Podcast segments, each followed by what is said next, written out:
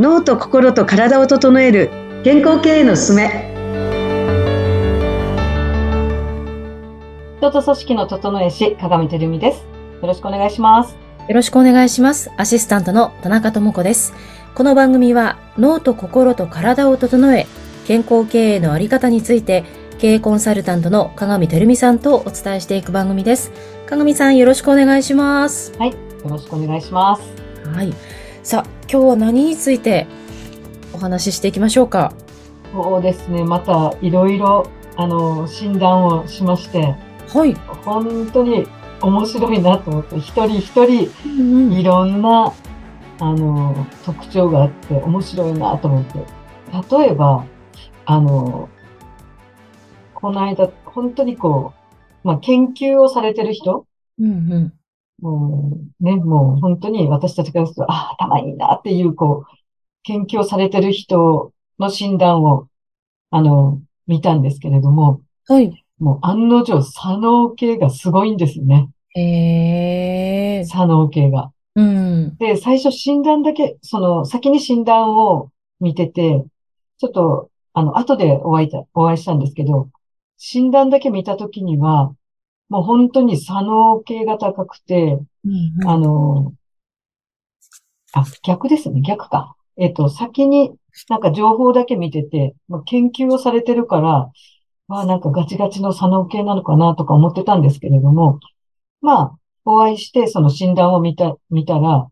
左脳系はもう確かにあの左脳3次元も左脳2次元もすごく高くて。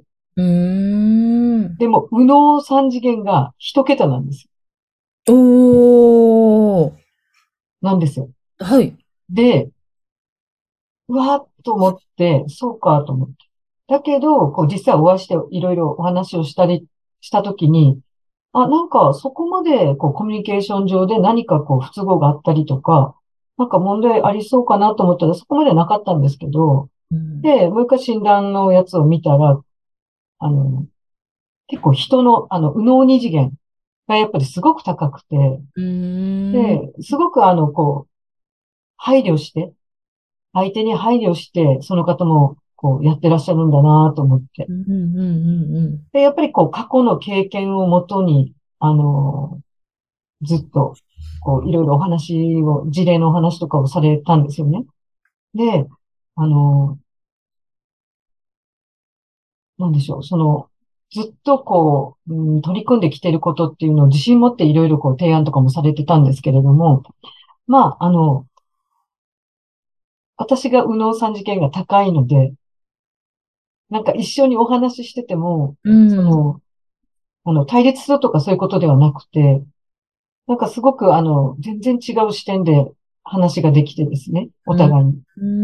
ん。なんかピタッとこう、あ、あった、あったんですよね。あった感じがして。あ、はなんか一緒になんかこう何かやれるんじゃないかみたいな。い。うんうん。なので、あ、本当にいいケースだなと思ってですね。うーん。うん。なので、こういうやっぱり B ブレインとか事前に情報が、まあなかなかないですけどね、会う人会う人、これ B ブレインの情報があるわけじゃないんですけれども、ただ少なくともこの一緒にこう、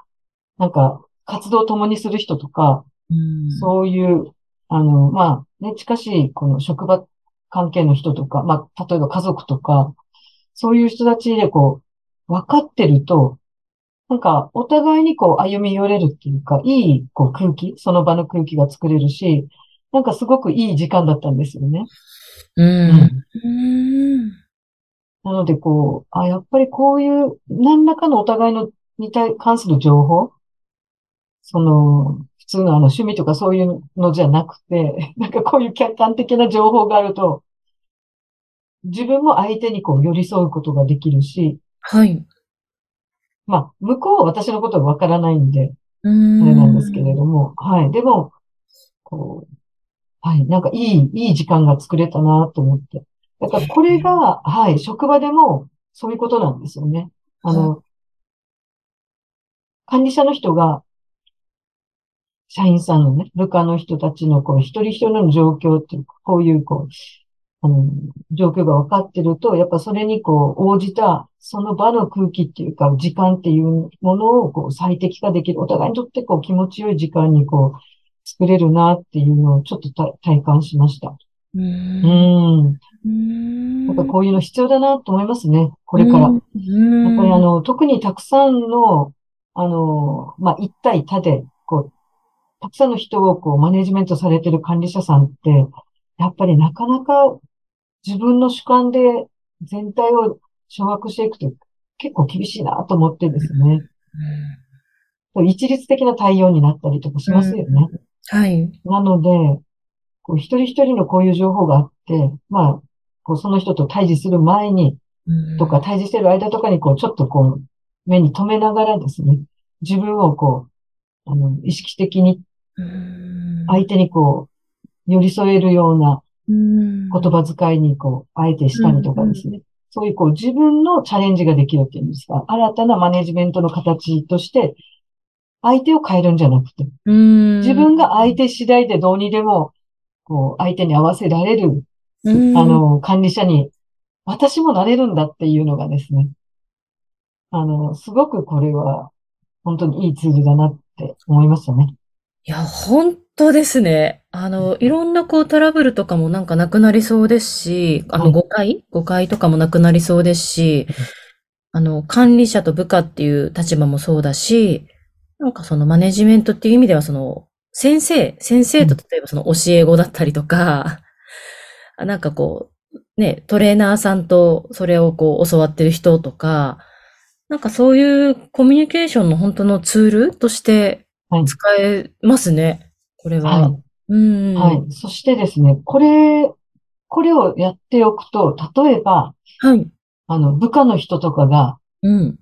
何らかの、こう、問題を起こすとき、起こしたときに、あの、違うところからの要因があるんじゃないか。なんか、普通だったらこの、まあ、職場内で、なんかトラブルが起こったときに、もうそのトラブルの、まあ、主人公の人を、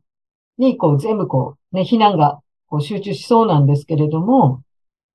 もともとその、このタイプを知ってるので、このうん BVN で知ってるので、あの、あこの方がちょっとひょっとしたら、プライベート上でいろいろ、なんか、うん不安定なことがあって、それがこう、何らかの形でこう、会社内でこう、派生してるんじゃないかなって思ったんですよね。うん。で、そのトラブルの内容云々じゃなくて、あの、その、その方のことを、まあ、社長がよくご存知なので、お尋ねしたら、ひょっとして何か、まあ女性の方だったんですけど、何かこう、彼女は、あの、プライベートのなんか今問題を抱えてるんじゃないんですかって聞いたんですよね、その問題を起こして。はい。そしたら、案の定やっぱりうまく、ちょっとプライベートがうまくいってなくて、うんん、うん。だそうです。で、うんそれがやっぱりこう職場で、こう例えばイライラとか、うん。焦りとか、はい。不安が過剰に、職場の何かのきっかけであって、まあ、その、プライベート上で満たされないことっていうのが、職場でも何かの、本人がですね、きっかけでこう、スイッチが入ったじゃないですけれども、うんそれで、ちょっとこう、暴走してしまうというか、突っ走ってしまったことによって、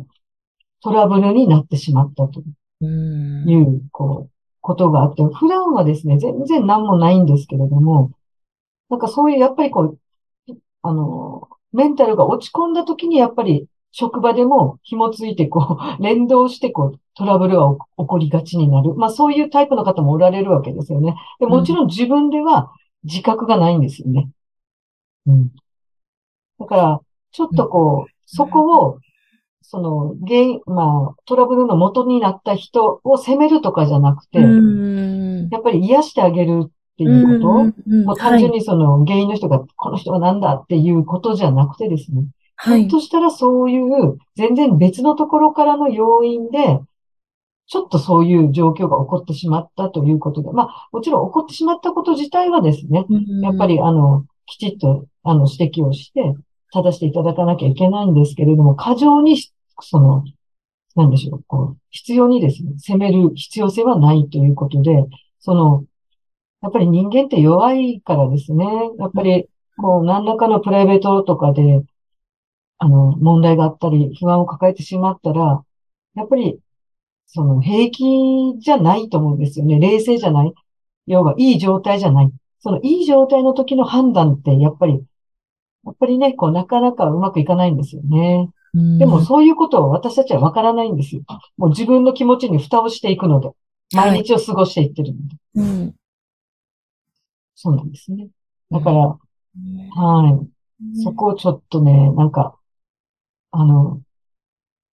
こういうことを知ってるからこそ、まあうんその人を通じて逆に私学ばせていただいただいたなって思ってます。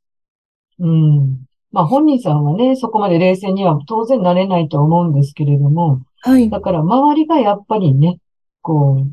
う、受け止めてあげるっていうか、こういう情報っていうか、まあ知識ですね。こういううんビブレンみたいな、こういう知識があると、やっぱり自分の考え方、捉え方が、こう優しくなるっていうか、こう柔らかくなって、違う捉え方で、じ、その、人を責めなくて済む。人を責めていいことなんかあんまりないですよ、その結うん果。もうひ、はいその人を追放してしまうことになるので、そういうことを繰り返してたら。はい。だからやっぱり人を責めるってできるだけ避けていきたいですよね。おっしゃる通りですうんね。うんそう思いますね。いや、ありがとうございます。やっぱりね、あの、事前に部下だったり、あの、メンバーのね、この B ブレインの結果を知って、コミュニケーションを取るっていうことを、ぜひ 一度、あの、職場でもね、あの、いやおこの番組を聞いていただいた方には一回ちょっとお試しでやっていただきたいなと思っております。すはい。あの、問い合わせの方法などを改めて鏡さん教えていただいてもよろしいでしょうか？あの、概要欄のところにですね、あの、連絡先っていうか、あの、ありますので、ぜひ、もうダイレクトに私にあの、連絡を取っていただきますと嬉しいです。よろしくお願いします。では、鏡さん今回もありがとうございました。はい、ありがとうございました。